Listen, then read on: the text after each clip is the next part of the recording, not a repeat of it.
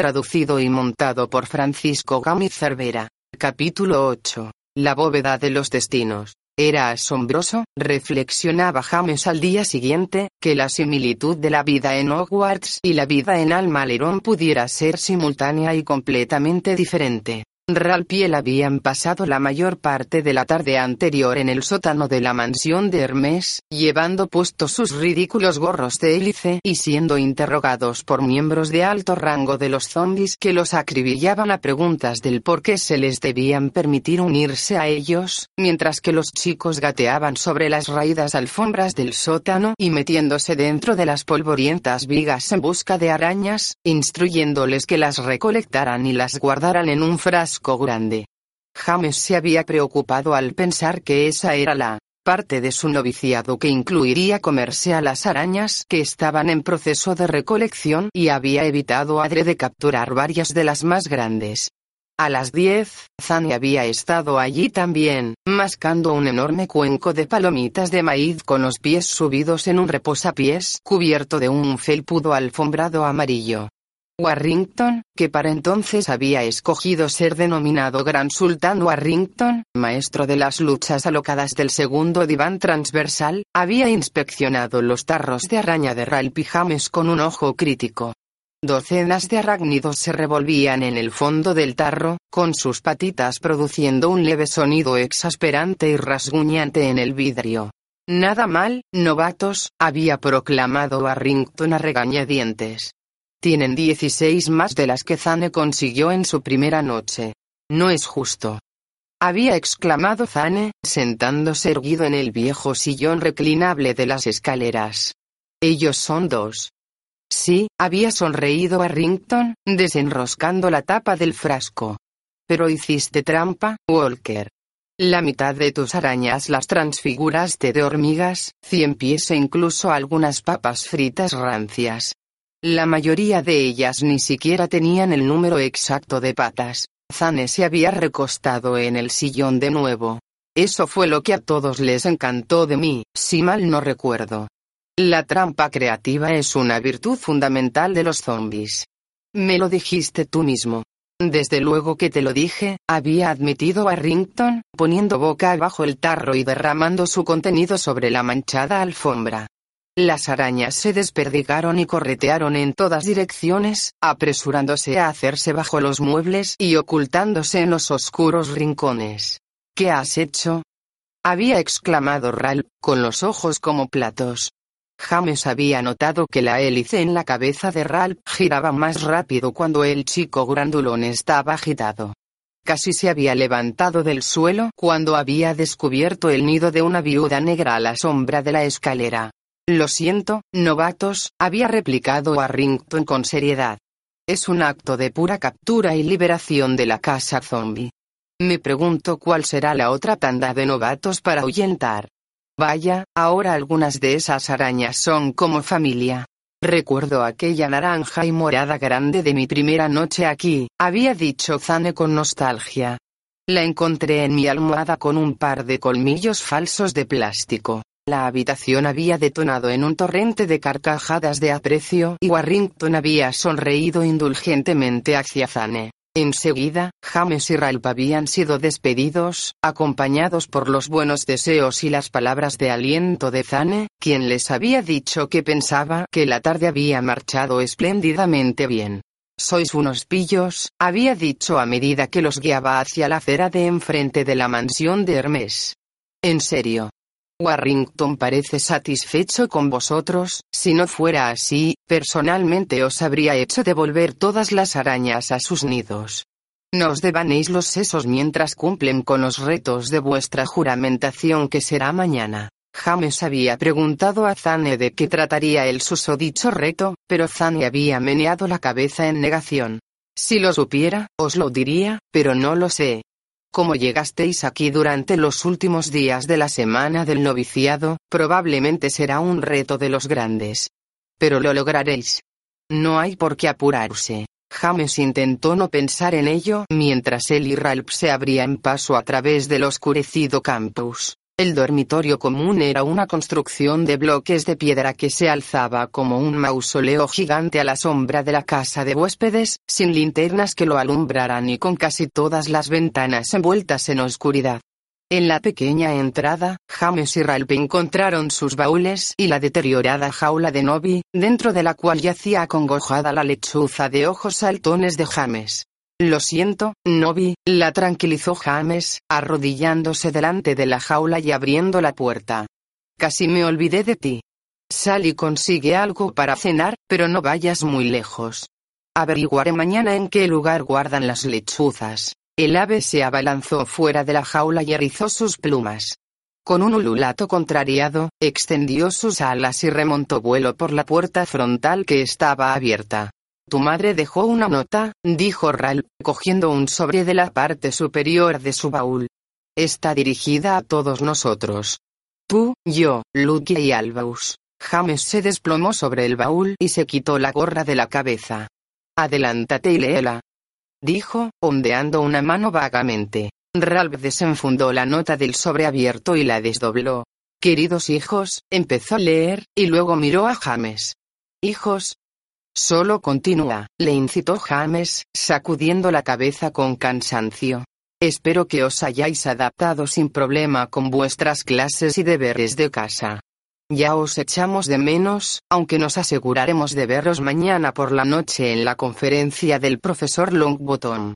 Vuestros nuevos uniformes escolares están dentro de los baúles. Portaos bien y nos vemos mañana. Con amor bla, bla, bla puso los nombres de todo el mundo aquí, incluso el del director Merlin. Así es mi madre, sonrió James torcidamente. Hay algo escrito en la parte de atrás, dijo Ralph, dándole la vuelta a la nota. Es de Lucky. Dice, que está pasando la noche en la casa vampiro con sus nuevos compañeros, y luego escribe. Probablemente os veré a los tres en clases por la mañana, si no os quedáis durmiendo hasta tarde o faltáis o olvidáis de que funcionáis ahora con la hora americana caray, que la tosa es a veces, ¿no? James se encogió de hombros. Creo que es así como las mujeres de mi familia demuestran su amor.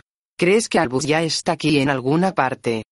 Preguntó Ralph, refunfuñando mientras arrastraba su baúl hacia un estropeado montacargas empotrado en la pared junto a las escaleras. La estatua de bronce bastante deslucida de un mono en un uniforme de botones, se paraba encima de un estante junto a la puertilla del montacargas. No puedo saberlo, suspiró James, poniéndose en pie y sopesando su propio baúl. Tal vez tuvo suerte como Lucky y está pasando la noche en su nueva casa. Ralph encajó su baúl en el gran compartimiento del montacargas y James usó su varita mágica para levitar el suyo hasta colocarlo sobre el de Ralph. El mono de bronce recobró vida y saltó súbitamente, chillando como si estuviese desesperadamente necesitando ser engrasado. Se encaramó en el montacargas, acercándose sigilosamente a los baúles apilados, y cerró la puerta de un sopetón. Un momento después, un ruido abrupto y chirriante marcó el ascenso del compartimiento a los pisos superiores. ¿Cómo sabe a dónde ir? preguntó James, mirando fijamente a la puerta cerrada. Ralph se encogió de hombros y los dos se precipitaron en busca de los cuartos de baño. El dormitorio común resultó ser tan húmedo, enmohecido y lamentablemente anticuado como Zane lo había insinuado. Cuando Ralph abrió los grifos, una mezcla de oxidada y sucia agua anaranjada y un imprevisto gusano se derramó hacia afuera, y continuó por varios minutos mientras los chicos la dejaban correr. Finalmente, se mostraron satisfechos al regresar afuera de nuevo y toparse con una fuente cercana. En el centro de la fuente, una monstruosa pileta con agua para pájaros parecía que los admiraba refrescantemente en medio de una docena de gárgolas de piedra. Extranjeros, murmuró una de las gárgolas, rodando sus ojos. Ralph y James permanecieron arrojando piñones a las estatuas durante unos minutos, pero pronto se dieron cuenta de que nada era tan imperturbable como una gárgola de piedra. Finalmente, exhaustos, los muchachos entraron cansadamente y, después de una breve búsqueda, encontraron sus baúles dispersos sobre la alfombra del vestíbulo de la planta superior. Allí, encontraron un dormitorio vacío y cayeron dormidos de inmediato en antiguas y retorcidas camas. Al día siguiente, la primera clase de James y Ralph era Economía Mágica Doméstica, que se impartía en los sótanos de la residencia de administración, en lo que, a todos los efectos, parecía ser un calabozo reformado. Bajos techos abovedados eran soportados por pilares robustos, y James tenía la inquietante sensación de que podía sentir el peso del colosal edificio encima, presionando el espacio hacia abajo. En resumen, percibió que aquel salón de clases era casi indistinguible de algunas de las aulas más empolvadas y llenas de telarañas de Hogwarts. La profesora de economía mágica doméstica era una vieja bruja rechoncha y arrugada, con las mejillas sonrosadas, el cabello tan rizado que parecía llevar una vida muy intensa, y luciendo chispeantes ojos negros que se disparaban por el salón con picardía, como si no estuviese exactamente segura si quería enseñar a los niños o cocinarlos en un enorme pastel. Su nombre, como se habían enterado, era Betsy Bartholomew Rivenwick Newton, sin embargo instruía a sus estudiantes a referirse a ella simplemente como Mamá Neut. Sonriendo al estilo de una abuela, comenzó a amontonar calderos, cacerolas, cazos y sartenes en su amplio escritorio, imbuyéndose en una explicación introductoria de la clase. Zane, que estaba sentado entre James y Ralph a una mesa en la parte trasera del aula, se inclinó a un lado de James. Luce como un bollo con canela de la década pasada, le susurró detrás de su mano, pero no te metas con la vieja mamá Neut. Es tan severa como el callo del talón de un pie grande y dos veces más apestosa, eso si la haces irritar. Ralph se había desplomado en un asiento y jugueteaba con su pluma. Esta clase no es cosa de nenitas, Susurró el chico grande con tristeza, pero Zane lo interrumpió, acallándolo con urgencia y llevando un dedo hacia sus labios. ¿Qué pasa ahí? Preguntó mamá Neu de repente, interrumpiéndose a sí misma en la parte delantera del aula. Levantó la barbilla y se asomó por encima de las cabezas de los estudiantes. Su negra mirada encontró a Zane y le ofreció al chico una sonrisa bastante encantadora. ¿Alguna pregunta, señor Walker? No, no, contestó Zane, esbozando una sonrisa un tanto desquiciada. No es nada. Alguien hace tiempo dio a entender en lo que se basaba la economía mágica doméstica, lo siento, replicó la profesora, arrugando ligeramente la frente. Mi paupérrima audición no es lo que solía ser. ¿Qué decía tu amigo? Eh, musitó Ralph, con el rostro enrojeciéndole vívidamente. Un, ¿eh? Solo preguntaba. Soy nuevo aquí. Mamá Neuta sintió confortablemente, cerrando los ojos. Sí, sí. El señor Deble, que viene de nuestro semejante mágico al cruzar el mar. He oído mucho acerca de ti y tus amigos. ¿Qué era lo que te estabas preguntando, jovencito? No seas tímido con tu anciana mamá Neut. Envalentonado, Ralph se incorporó un poco. Bueno, soltó el grandulón, mirando a su alrededor. Los ojos del resto de la clase se habían clavado en él, más atentos y serios. Uno o dos estudiantes negaron con la cabeza muy débilmente y en tono de advertencia. Ralph tragó saliva y prosiguió. Yo, eh, yo siempre pensé, perdón que lo diga, que el estudio de economía era cosa de chicas. Oh, no, le respondió mamá Neut con dulzura, sonriendo de nuevo. Una idea errónea común, querido muchacho, te lo aseguro. No, mira, la verdad es, Aquí, la profesora se apartó de su escritorio, moviéndose hacia atrás en las sombras de los armarios altos que se alineaban en la pared frontal del calabozo. La verdad es que la economía doméstica no es del todo un estudio para niñas, es, de hecho, un estudio para la mujer. En las sombras, Neud levantó las manos rápidamente, y las mangas de su túnica retrocedieron, revelando sorprendentemente unos delgados pero fuertes brazos. La economía doméstica es más que una mera clase. Es la afición de por vida dirigida solo a la mujer más rara y poderosa. Una mujer fervorosa y astuta, una bruja cuyo ardid no tiene profundidad, cuyos motivos son infinitamente intrazables, y cuyo potencial ilimitado mantiene bajo control solo por la propia voluntad de su disciplina. Un rayo crujió de la varita erguida de Neut y de las yemas de sus dedos, rozando a lo largo de las caras de la estantería. Su voz bajó, pero se hizo más fuerte, haciendo eco. La especie de bruja cuyos secuaces existen únicamente en su tolerancia, solo para servir a sus incomprensibles caprichos, movidos por su miedo o por su amor, siempre seducido y hechizado, lo sepan o no. Truenos retumbaron repentinamente en el enclaustrado espacio del calabozo y una ráfaga fría de viento se arremolinó alrededor de la habitación, zarandeando las puertas del armario y apagando las velas de los candelabros de pared. En sus pupitres, los estudiantes sostenían sus pergaminos y plumas mientras el viento se precipitaba sobre ellos, circulando entre el cabello de las mujeres y batiendo las corbatas de los varones. Un esqueleto sobre un soporte de metal en la esquina se tambaleó. Su mandíbula golpeteó como si se estuviera riendo. Un instante después, tan pronto como había comenzado, el viento cesó. La iluminación de la habitación volvió a la normalidad. Con una serie de pequeños estallidos, las velas extinguidas se volvieron a encender. ¿Eso responde a tu pregunta, querido? Preguntó Neut cariñosamente, sonriendo delante de su escritorio una vez más, como si no se hubiese movido ni un centímetro.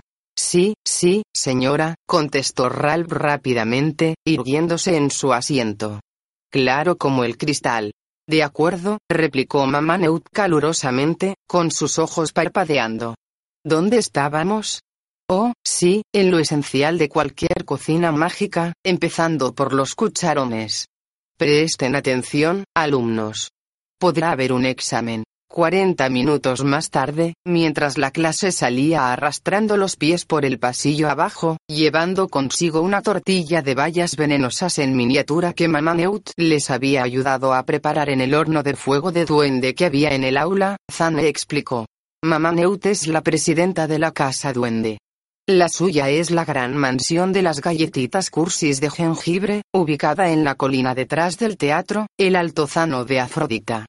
Ella es un buen ejemplo de por qué no querréis subestimar a un duende, incluso si lucen como un montón de sorbetes de limón.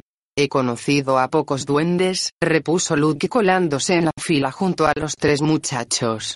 No creo que la mayoría de ellos sean como Mamá Neut. Ella tiene sus desacuerdos. Zane se echó a reír. Oh, no tienes idea. Créeme. James miró la tortilla de miniatura en su mano. ¿No hay problema en comerlas? Quiero decir, como fueron hechas con bayas venenosas, es solo un nombre, Zane se encogió de hombros, ajustando su mochila. Como las rosquillas pestilentes o las empanadas mortíferas. Son deliciosas. Por lo demás, si alguien trata de haceros comer un pastel de la embriaguez, tened cuidado. ¿Alguno de vosotros habéis visto Albus? Preguntó Lucky, subiendo los escalones de piedra hacia el largo vestíbulo de la residencia de administración. Zania sintió con la cabeza. Lo vi esta mañana en la cafetería, siguiendo a una jauría de hombres lobo de alto rango. Le habían puesto a llevar todas sus bandejas, equilibrándolas como si fuera una especie de malabarismo de circo. A decir verdad, me impresionó bastante. Estaba levitando la última con su varita entre los dientes. Se adaptará, observó Luke confiadamente. Albus es tenaz cuando quiere serlo. Tenaz es una forma de decirlo, comentó James, meneando la cabeza. En las escaleras de la residencia de administración, Lucky se despidió de los chicos y se encaminó a la llamada Torre del Arte para su clase de literatura mágica. Mientras los tres muchachos se abrían paso a través del campus hacia él, edificio de ciencias mágicas aplicadas, una figura trotaba hacia ellos desde un prado cercano. James miró de reojo y vio que era Warrington. Oye, Walker, le llamó el muchacho. Novatos. Deténganse un minuto. James y Ralph se detuvieron en seco y comenzaron a mascullar. Sí, oh, gran sultán Warrington, líder, déjenlo ya, interrumpió Warrington. Escuchen. Todo está listo para el reto de su juramentación, y será esta misma noche. Encontrarán todo lo necesario en un cubo de basura detrás del dormitorio común. Busquen el que tiene una gran letra Z amarilla puesta a un lado. Walker, ponlos en marcha, ¿de acuerdo? Ya sabrás qué hacer. pero no se te ocurra ayudarlos. A la orden, capitán, dijo Zane, golpeándose la frente con la palma de su mano. Pero esta noche es la conferencia del profesor Longbottom, replicó James, volviéndose hacia Zane mientras Warrington se alejaba otra vez al trote. No podemos perdérnosla. Eso es esta noche, dijo Zane, sacudiendo la cabeza. Cuando un zombie dice esta noche, en realidad lo que está queriendo decir es, claro, en algún momento de las primeras horas de la mañana siguiente. ¿La cogéis? Ah, respondió James, arrugando la frente ligeramente. Ralph parecía preocupado. Entonces, ¿cuál es el reto? Lo sabremos cuando le echemos un vistazo al cubo de basura detrás del dormitorio común, respondió Zane llanamente. Pero ahora no hay tiempo. Nuestra próxima clase es Geografía, y el profesor Wimbrinkle es conocido por quitar nota y castigar la tardanza. Es tan estricto que ruge cuando camina. Vamos. Geografía se enseñaba en una gran sala redonda a la base de la cúpula del edificio de ciencias mágicas aplicadas. El suelo estaba adosado con la forma de un anfiteatro, revestido con pupitres y butacas. Enormes mapas rodeaban la parte alta de la habitación, flotando en voluminosos marcos dorados. James no se sorprendió al ver que las imágenes de los mapas, la mayoría de los cuales eran antiguos, dibujados a mano en tonos marrones, rojos y verdes desteñidos, se movían ligeramente. Estaban encantados, por supuesto, mostrando el movimiento de los ríos y océanos, e incluso vehículos mágicos y pequeños botes oscilando como hormigas. Escuché que si utilizas una lente de aumento especial, susurró Zane, dirigiéndose a una butaca en el medio de las gradas, puedes ver el movimiento de gentecita en las ciudades y esas cosas. Inclusive probablemente podrías encontrarte a ti mismo si buscas con suficiente atención. Debe ser lo que mi padre trataba de decir, replicó Ralph pensativamente. Me contó que uno de los propósitos de la escuela era hacerte encontrar a ti mismo. James lanzó un gemido y Zane puso los ojos en blanco. Ralph pareció ofendido. Mientras los tres muchachos se acomodaban en sus asientos y sacaban sus pergaminos y plumas, James vio a Albus deambulando en una entrada del otro lado de la habitación. El chico localizó a James, Ralph y ondeó una mano, mostrando una sonrisa amplia. Detrás de él, un muchacho alto con un uniforme gris color pizarra le propinó un pequeño empujón. Albus entró tambaleándose sutilmente y se trasladó a una butaca en primera fila, seguido por tres estudiantes de apariencia austera de la casa Hombre Lobo. Uno de ellos era la chica morena que había conocido afuera de la residencia de administración el día anterior. Parece que a le está yendo bien, murmuró Zane. James echó un vistazo hacia su hermano. ¿Cómo lo puedes adivinar? Zane se encogió de hombros naturalmente. No minimices lo que puedo ver. Siempre es una buena señal de la casa hombre lobo. El profesor Wimbrinkle entró en la habitación desde una puerta cerca de su escritorio. Era bastante mayor, encorvado y llevaba anchas gafas negras que magnificaban sus ojos tanto que más bien le hacían parecer constantemente sorprendido. Colocó pulcramente su portafolio de cuero sobre el escritorio y, sin preámbulos, anunció en voz alta.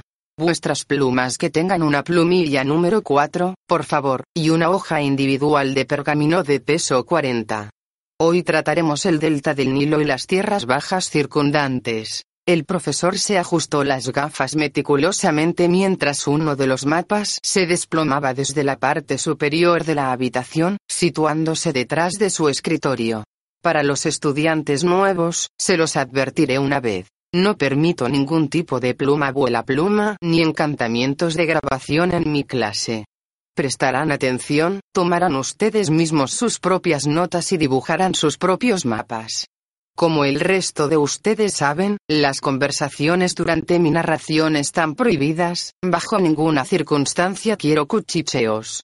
Si tienen la intención de recibir una calificación de aprobado, estarán tan ocupados prestándome atención que no habrá tiempo para que abran sus bocas. Las preguntas se someterán a mi secretaria, donde serán respondidas durante el horario regular de oficina.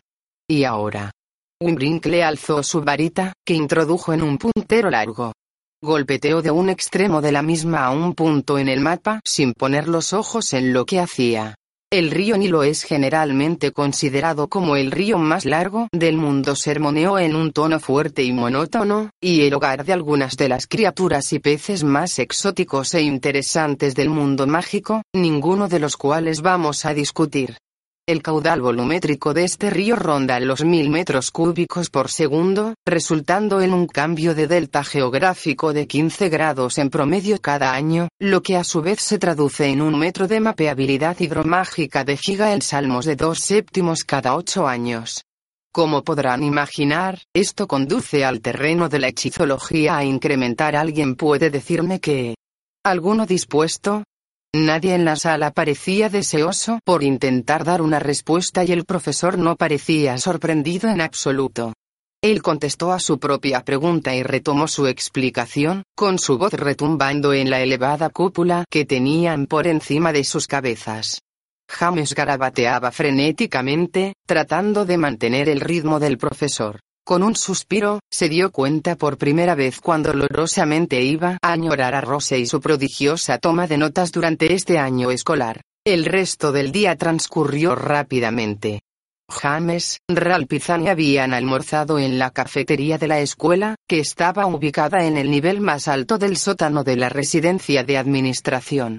Sus paredes de ladrillo eran verde menta, con ventanas diminutas ensambladas al techo alto. Habían largas filas de estudiantes cargando bandejas de metal, y el olor irresistible de la leche y el goulash hizo que James se sintiera como si hubiera sido transportado al desastroso comedor de Afkaban. El ruido del parloteo de los estudiantes se sentía como una bandada de huracas, zumbando en los confines bajos del recinto. Los constructores originales de la residencia de administración fueron los enanos, observó Zane, alzando la voz sobre la ruidosa muchedumbre. Excelentes chicos que conviene tenerlos cerca de cualquier proyecto de construcción, pero con puntos de vista interesantes sobre el uso del espacio. Aprendí sobre ellos en Historia de la Magia Americana. De acuerdo con los enanos, el modelo de construcción mugle es debilucho como la mala hierba, con la mayor parte de la estructura encima de la tierra y muy poca raíz por debajo. Según ellos, el modelo de construcción mágico es como una tortuga, profundo y secreto, con cimientos amplios. Para los enanos, sin embargo, su modelo de construcción es como un iceberg. 90% por debajo de la superficie, esclareció Ralph con la boca llena de goulash. Zane asintió con la cabeza. Hay más sótanos, bodegas y mazmorras en este lugar que nadie podría contar. He oído leyendas sobre estudiantes que se embarcan a explorar en los huecos más profundos de las escaleras y encuentran hordas enteras de ratas gigantes, enormes accesos a ríos subterráneos, e incluso salas prohibidas con puertas del tamaño de dinosaurios y cerraduras mágicas luminiscentes que nadie consigue abrir. James estaba impresionado. ¿Has visto alguna de esas cosas? No, suspiró Zane con tristeza. Todo lo que esté por debajo de los calabozos superiores está prohibido y vigilado por alguna bruja anciana que ninguno de nosotros ha visto jamás. La llaman Crone la Osa. Al parecer, ella es el ente que ronda las pesadillas. Cuentos de hadas malignos, si sabéis lo que quiero decir. Ralph miró de reojo a Zane. Como aquella que te captura y te convierte en una rana hasta que alguna princesa te bese, Zane entrecerró los ojos, pensativo. Como aquella que te captura y te convierte en una cucaracha hasta que una vieja loca te aplaste a pisotones. Ya, asintió Ralph sabiamente. Entonces, permanezcamos fuera de los niveles inferiores. Mientras James trajinaba durante el resto del día con su planchada chaqueta negra y corbata, no podía evitar sentirse notablemente incoloro en medio de todos los uniformes de los demás estudiantes. Esperaba que el reto de juramentación de esta noche terminara sin inconvenientes para que al día siguiente pudiera empezar a vestir el amarillo característico de los zombies y finalmente encajar. Cuando su periodo libre de la tarde llegó, mientras se dirigía a la biblioteca, James se distrajo placenteramente ante la visión de su padre andando bajo la luz del sol, acompañado por Merlin y Denis Tondolov. James se echó la mochila al hombro y corrió para alcanzar al grupo mientras caminaban a lo largo de la alameda, encabezados por el rector Franklin. Por supuesto, con el campus moviéndose en el tiempo mientras transcurre, Franklin estaba diciendo, Alma Lerón ocupa funcionalmente un flujo temporal que de otro modo se utilizaría para almacenar nuestra historia cronológica. James se colocó junto a su padre, quien bajó la mirada hacia él, le guiñó un ojo sorpresivamente, y luego sonrió. Sin decir nada, descansó la mano sobre el hombro de su hijo mientras caminaban juntos. En resumen, continuó Franklin, sin advertir la llegada de James, con nuestra historia desplazada por nuestro curioso uso del tiempo, hemos sido presionados para almacenar nuestra línea de tiempo cronológico en otro espacio más convencional. El resultado está aquí ante nosotros, bajo la apariencia del archivo histórico oficial de Alma Lerón. Franklin se detuvo y sonrió pretenciosamente frente al imponente edificio de bloques de piedra que se alzaba ante ellos.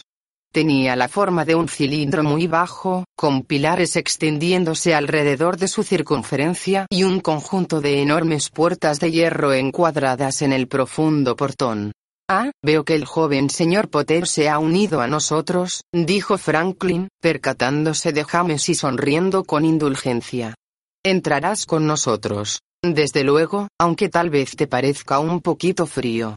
El archivo requiere de un control estricto de temperatura a fin de preservar sus artefactos más delicados. ¿Entramos?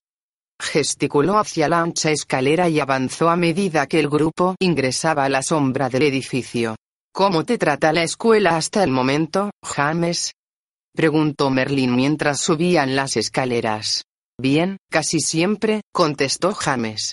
Tengo algo para regalarte antes de mi salida mañana por la noche, anunció Merlin, un tanto abruptamente, manteniendo la voz baja. Sospecho que facilitará la adaptación a tu nuevo ambiente. Ven a buscarme mañana antes de la puesta del sol. James miró con extrañeza al gran mago y asintió. Franklin se aproximó a una puerta más pequeña ubicada en la base de una de las enormes puertas de hierro enrejadas y ondeó su varita hacia ella. Se oyó un chasquido y la puerta se abrió por sí sola lentamente. Por supuesto, la principal área de investigación está siempre abierta a todos los estudiantes y cuerpo docente, declaró Franklin, guiando a los demás a través del oscuro umbral de la puerta. Solo se debe agitar la varita delante de la puerta para identificarse. Una vez dentro, toda la historia de la escuela, y, por desgracia, la del propio Estados Unidos, puede ser manifestada y escudriñada con gran detalle. Esto, desde luego, si se es capaz de obtener el artefacto adecuado. El archivo puede ser bastante desmoralizante para los profanos en la materia. Después de un pequeño pasillo oscuro, James fue llevado a una sala circular con paredes blancas de piedra. El techo abovedado estaba adornado con docenas de minúsculas ventanas, empañando la luz de la sala en un resplandor opaco y lechoso, parcialmente sin sombras. La voz de Franklin resonó mientras se movía a la luz, hacia el único rasgo dominante de la habitación. Este es el cerebro del archivo, entonó, tocando el pedestal de piedra que yacía en el centro de la sala.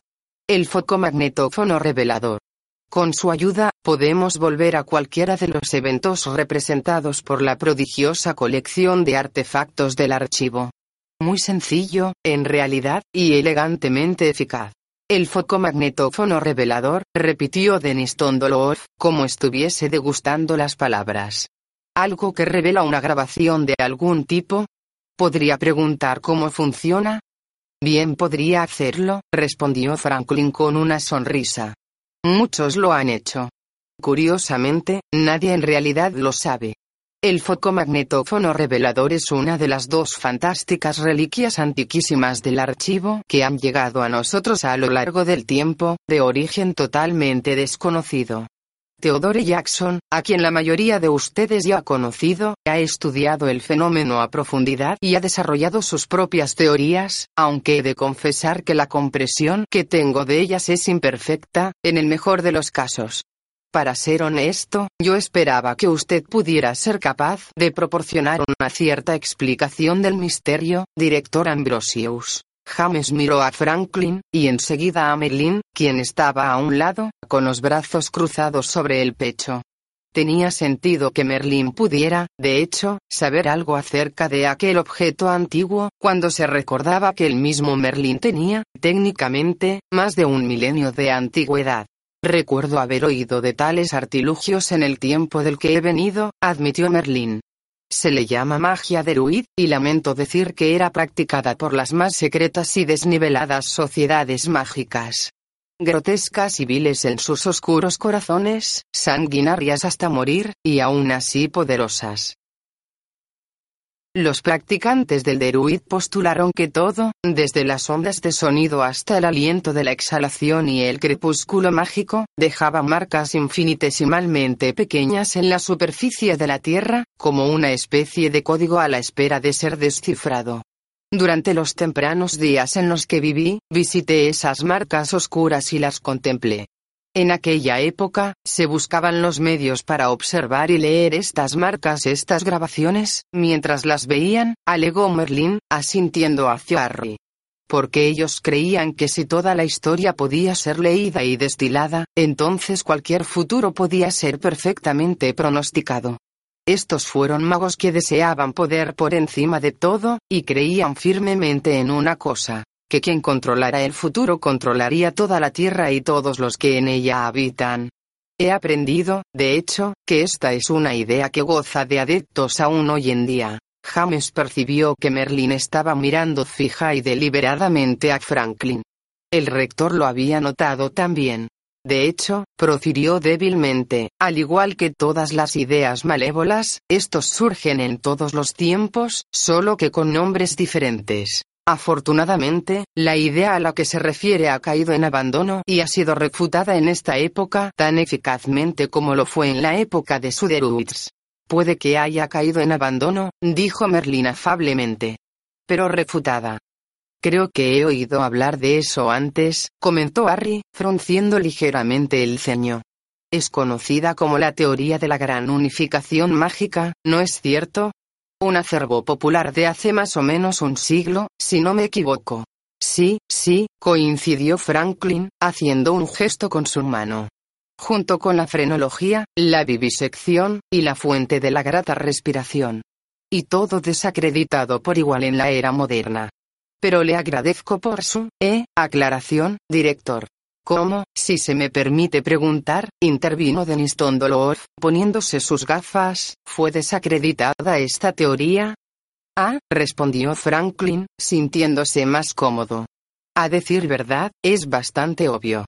El focomagnetófono revelador, si es en realidad una reliquia de la época de los Deruids, falla muy profundamente cuando se presenta ante cualquier objeto promedio.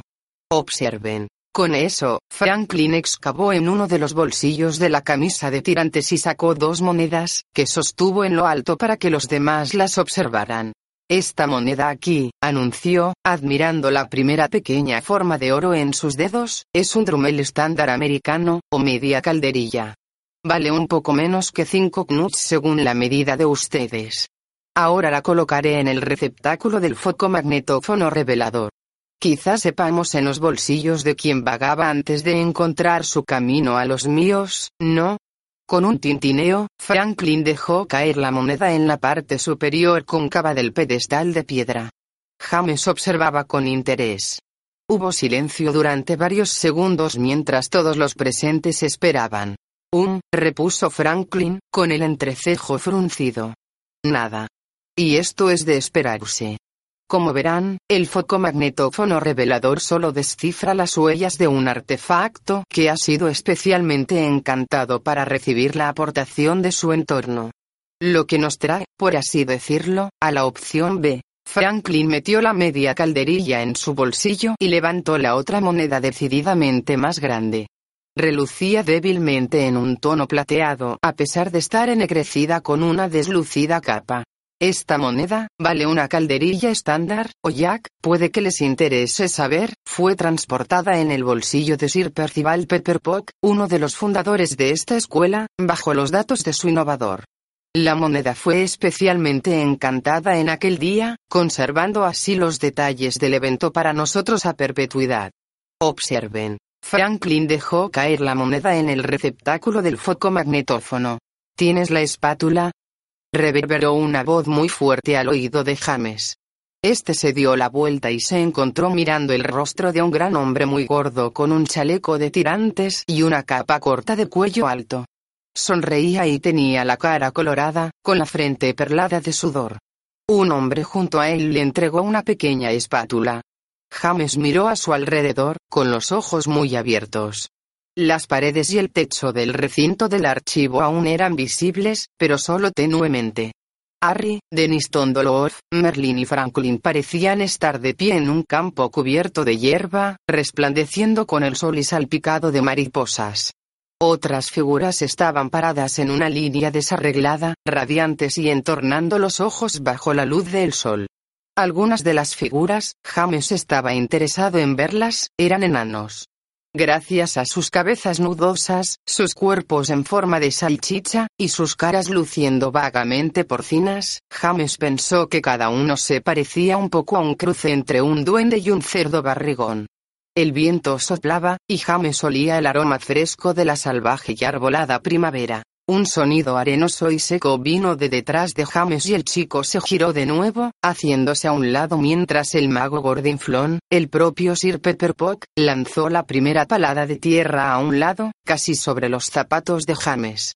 Aquí, erigiremos nuestra escuela, proclamó Pepperpot con felicidad. Y aquí enseñaremos el doble deber de la maestría mágica y el respeto humano, para así asegurarnos de que dicha maestría no es utilizada nunca para fines egoístas, sino siempre para el bien de todos. Aquí, sembraremos nuestra escuela, y de donde estimularemos las generaciones de brujas y magos que serán las brillantes luces del mundo mágico. Les llamaremos nuestros hijos, y llamaremos a esta nuestra escuela, Alma Leirón, el águila madre. La línea de brujas y magos observadores aplaudió animadamente. Los enanos aplaudieron también, pero con un poco menos de fervor.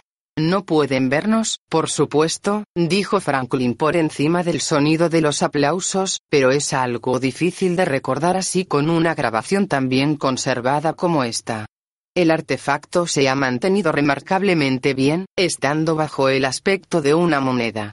No todos los artefactos son tan sólidos y, resistentes, desafortunadamente, pero hacemos lo que podemos para mantenerlos lo mejor posible. James se volvió hacia el rector a tiempo para verlo retirar la moneda del receptáculo del foco magnetófono revelador.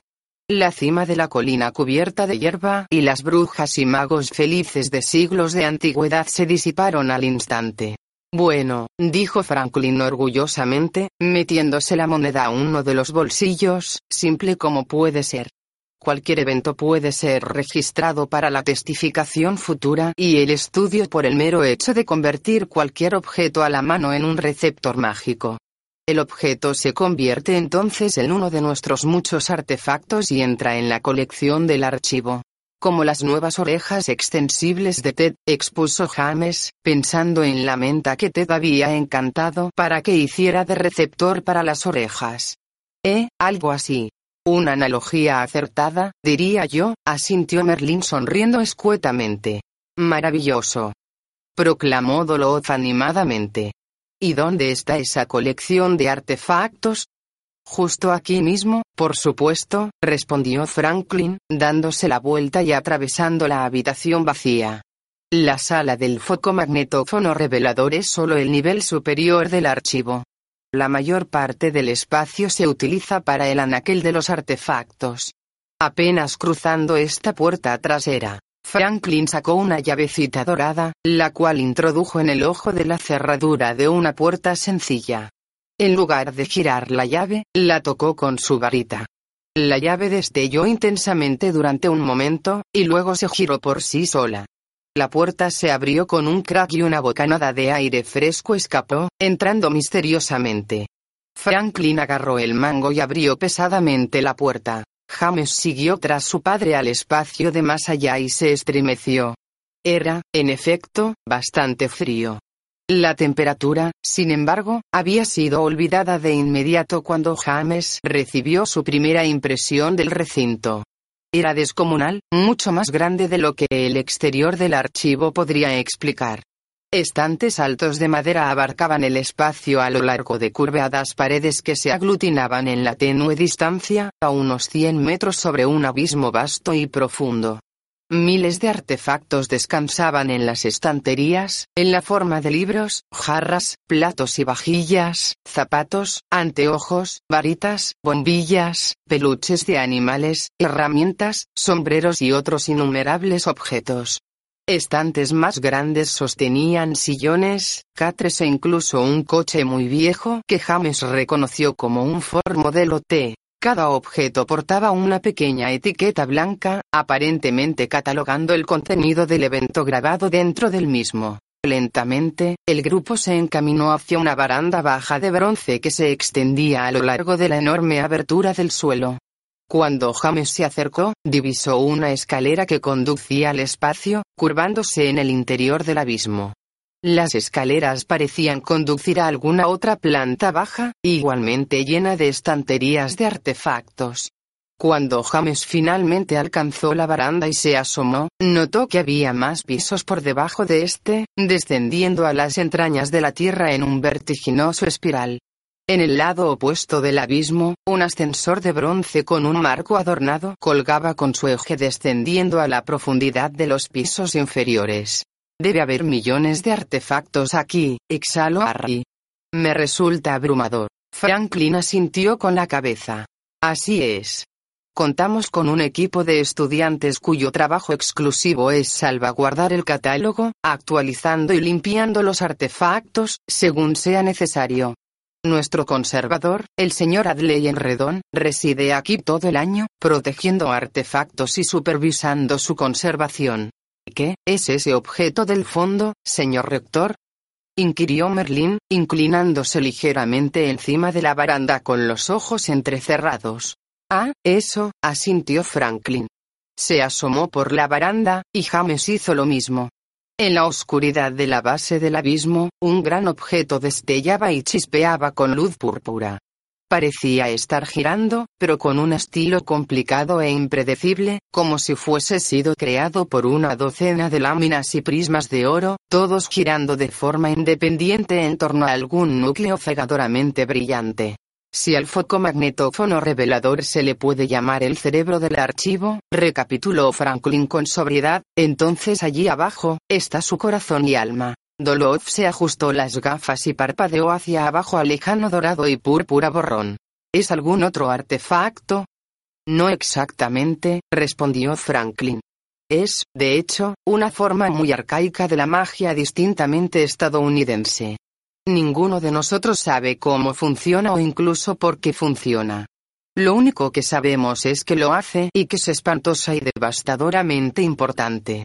Magia estadounidense, repitió Harry, mirando de soslayo al rector. No podrá ser tan antiguo entonces, ¿verdad? Me ha malinterpretado, aseveró Franklin gravemente. América es de hecho una tierra muy, muy antigua. Mucho más antigua que el imperio que la ocupó. Estuvo aquí antes que los primeros colonos llegaran a Plymouth Rock. Ya estaba aquí cuando los habitantes originarios de estas tierras vagaban por las praderas y bosques, morando en tipis y chozas y cazando al búfalo que divagaba en rebaños por kilómetros a lo largo y ancho. Estados Unidos es un lugar extraño y antiguo, aunque no siempre se le conoce por ese nombre. Lo llamamos el gran crisol de culturas, pero sus atracciones han sido evidentes desde mucho antes de nuestra llegada aquí. Muchos pueblos y culturas visitaron estas tierras en las edades de su existencia, muchos de ellos mágicos, muchos de ellos olvidados en los eones transcurridos. Ese objeto ahí abajo, está encerrado con nuestros mejores encantamientos de protección y seguridad, fue dejado por uno de los pueblos mágicos visitantes. Nuestras mejores conjeturas nos indican que se trataba de los antiguos persas o babilonios, que estaban entre las primeras comunidades mágicas que surcaron los océanos. Quizá lo dejaron aquí, en las praderas de esta amplia tierra abierta, casi por accidente. Por otra parte, quizás lo abandonaron deliberadamente, ya sea porque no lo necesitaban más o, lo que es más probable, porque le temían, temían a los peligros de esta cosa que sus vastas artes mágicas habían forjado. Lo descubrimos, y lo preservamos, pero no lo creamos. y ciertamente no lo controlamos. Cada sociedad tiene sus tesoros mágicos misteriosos, comentó Harry. He estado en el interior del Departamento de Misterios del Ministerio de la Magia, así que he visto muchos de los nuestros. Creo que pude haber oído hablar de este objeto de vosotros, aunque tengo entendido que su existencia es un secreto guardado para el público en general. No es así. Por el bien de ellos, así como por el bien del propio aparato, asintió Franklin. Entonces, ¿de qué se trata? preguntó Merlin una vez más. James levantó la vista hacia él, y vio el destello púrpura de aquel objeto, incluso desde tan lejos que estaba, rozando los rasgos faciales duros del director. Es la última grabación de todas las cosas, dijo Franklin simplemente. Es nuestra historia, y por eso, no me refiero a la historia de Alma o la ciudad de Filadelfia o incluso Norteamérica. Se trata de una grabación de todas las cosas que han sido y estado alguna vez en este universo, desde los mismísimos albores de los tiempos. Es la historia, grabada en su totalidad tal y como sucedió, con magia tan antigua y delicada que nadie se atreve a tocarlo. Solo unos pocos de nosotros lo hemos visto con nuestros ojos desnudos, y eso solamente ocurre una vez cada siglo, cuando lo verificamos solo para asegurarnos de que todavía esté funcionando. Doloz carraspeó, en un hilo de voz, preguntó. ¿Qué aspecto tiene? Franklin se asomó hacia el resplandor oscilante y sonrió con ligereza. Meneó la cabeza lentamente mientras decía. Amigos, no creo que me creerían si les digo. Es tan simple, tan básico, que les parecería una tontería. Y aún así creo que es todo lo contrario. ¿Y qué pasa? preguntó Harry seriamente, si deja de funcionar. Vaya, ninguno de nosotros lo sabe a ciencia cierta, mi estimado señor Potter, contestó Franklin, pareciendo un poco intimidado. Pero tengo la fuertísima sospecha de que la vida, es decir, todo lo que conocemos y aún lo que conoceremos, la totalidad de la existencia, está inextricablemente conectada al objeto almacenado en las entrañas de este mismo archivo. Creo que si dejase de funcionar, todo lo demás también lo haría. Merlin frunció el ceño con aire dubitativo. He conocido mi porción de objetos mágicos muy poderosos, dijo en voz baja, y todos ellos conciben sus marcas en el tejido de la existencia. Nunca he oído hablar de un solo objeto mágico que porte el tejido de la existencia dentro de sí misma. ¿Tiene la absoluta certeza de sus teorías sobre este objeto, rector? Por desgracia, respondió Franklin, riendo cansadamente, no. Sabemos muy poco, de hecho. Las teorías son tan cuantiosas como mejorables. Solo sabemos lo que el objeto hace. No sabemos por qué, ni cómo, y de hecho, ni siquiera qué sucedería si se llegara a detener. En ese caso, profirió Merlin, sonriendo hacia el rector, su prudencia es la elección más obvia y respetable. Me alegra saber que tal magia misteriosa está en manos de personas altamente conscientes de su gravedad potencial. ¿Cómo le llaman? Franklin suspiró y miró hacia abajo, a través de las profundidades repletas de pisos, al intermitente púrpura y dorado resplandor muy por debajo, donde yacía el artefacto. Con un resoplido relativamente fingido, respondió. Le llamamos la bóveda de los destinos. Después de la cena de esa noche, James, Zan y Ralph corrieron de regreso al dormitorio común, tomando atajos por el césped a través de las sombras de los olmos y castaños enormes. En el interior, se despojaron de sus chaquetas y las dejaron en la planta baja del recinto que aún alojaba los baúles de los chicos. Cuando finalmente se abrieron paso hacia las escaleras y salieron por la puerta trasera del dormitorio común, el sol poniente había pintado el cielo con un color mandarina feroz, destiñéndose a color azul marino en su cenit. Allí, asintió con la cabeza Zane, señalando. Los muchachos se dirigieron hacia una fila de rebosados cubos metálicos de basura alineados a lo largo de la pared posterior. Una corriente de aire de hojas de olmo se dilataba como nieve alrededor de los cubos de basura, cubriendo sus tapas, pero la letra Z amarilla en el medio del cubo se hizo inmediatamente visible. James aspiró hondo, contuvo la respiración, y después levantó la tapa del marcado cubo. ¿Qué es? Ralph frunció el ceño, asomándose dentro. Oh, Ralpie, sonrió Zane ampliamente. Oh, amigos. Os habéis hecho con el abuelito de todos los retos de juramentación.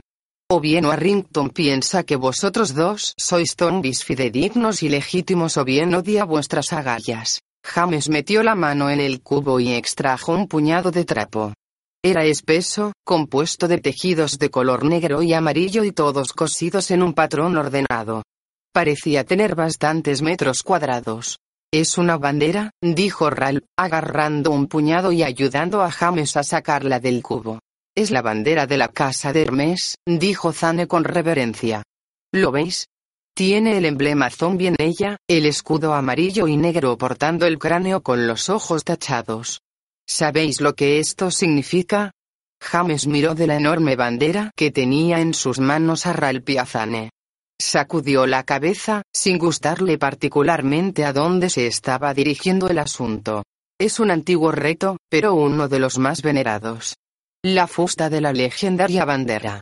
He oído que no ha sido realizado por ninguna casa en años. Eso significa que la administración de la escuela probablemente va a estar buscándola. Podrá haber encantamientos para delimitar, conjuros protectores e incluso centinelas. Oh, colegas, va a ser un fogonazo. No puedo creer que no esté autorizado a venir. James quería estrangular al muchacho rubio, pero sus manos sostenían metros de bandera. ¿De qué se trata, grandísimo idiota? Dinos, ya. Zane sonrió maliciosamente y ayudó a sacar el resto de la bandera del cubo de basura. Plegó la masa de la tela, la zampó en los brazos de Ralph James, y luego los condujo hacia el edificio.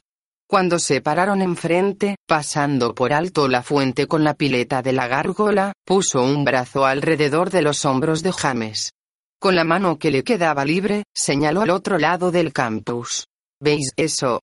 Allá arriba, sobre los árboles, en la parte superior de la residencia de administración. ¿Qué cosa? preguntó Ralph, entrecerrando los ojos en la penumbra. La torre del reloj. Más arriba, acució Zane, mostrando más malicia en su sonrisa. James se alzó de puntillas para ver por encima de los árboles. ¿Eh, el campanario? Más arriba, le exhortó Zane. James miró más alto. Sus ojos se ampliaron y, despacio, empezó a mover la cabeza en señal de negación. No. De ninguna manera. ¿La bandera? Dijo Ral, volviéndose para mirar a Zane. Arriba en la parte superior. Eso debe tener 60 metros de altura. No puedes hablar en serio. 71 hasta la punta.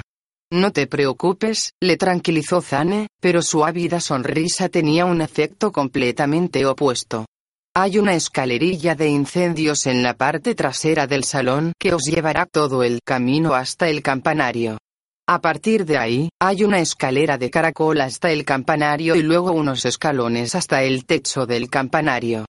Facilísimo, pan comido excepto por los murciélagos, por supuesto, pero no están a la altura de un zombi discreto. ¿Quieres que cambiemos esa bandera de allá arriba? resopló James, sopesando el montón de gruesa tela en sus brazos, por esta bandera. Bueno, intercambiar las banderas es solo la primera mitad del desafío. Esa bandera de arriba tiene las estrellas y rayas originales de la universidad, se trata de la vieja Betsy. No podréis esconderla debajo de la cama en el dormitorio común o algo así, a menos que queráis que un pelotón de la casa hombre lobo os atrape y os dé una paliza decenas de veces a partir del domingo. Tenéis que izar la vieja Betsy en el asta de la casa zombie. Luego mañana por la tarde, la regresaremos a la residencia de administración y recibiremos una sanción honoraria. Probablemente solo conseguiréis la suspensión por un día. Espérate, dijo Ral, frunciendo el entrecejo. Si logramos realizar este reto, ¿nos meteremos en problemas con la escuela? No lo pienses de esa manera, sugirió Zane, palmeando el hombro de Ralph. Es el reto de la juramentación. Un día de suspensión es como una insignia de honor. Piensa en ello como unas vacaciones pagadas. James soltó un suspiro. Está bien. Lo haremos. Pero después de esto, todo habrá terminado, ¿verdad? ¿Seremos zombies oficialmente? Llevadlo a cabo, dijo Zane encarecidamente, y podemos hacer que ambos seáis presidentes de casa por un día. James asintió con desprecio. Un minuto después, los tres cargaron la bandera zombie hasta el dormitorio y la ocultaron en el armario. Persiguiéndose unos a otros, cruzaron el campus de nuevo, dirigiéndose hacia el teatro para asistir a la conferencia del profesor Longbottom.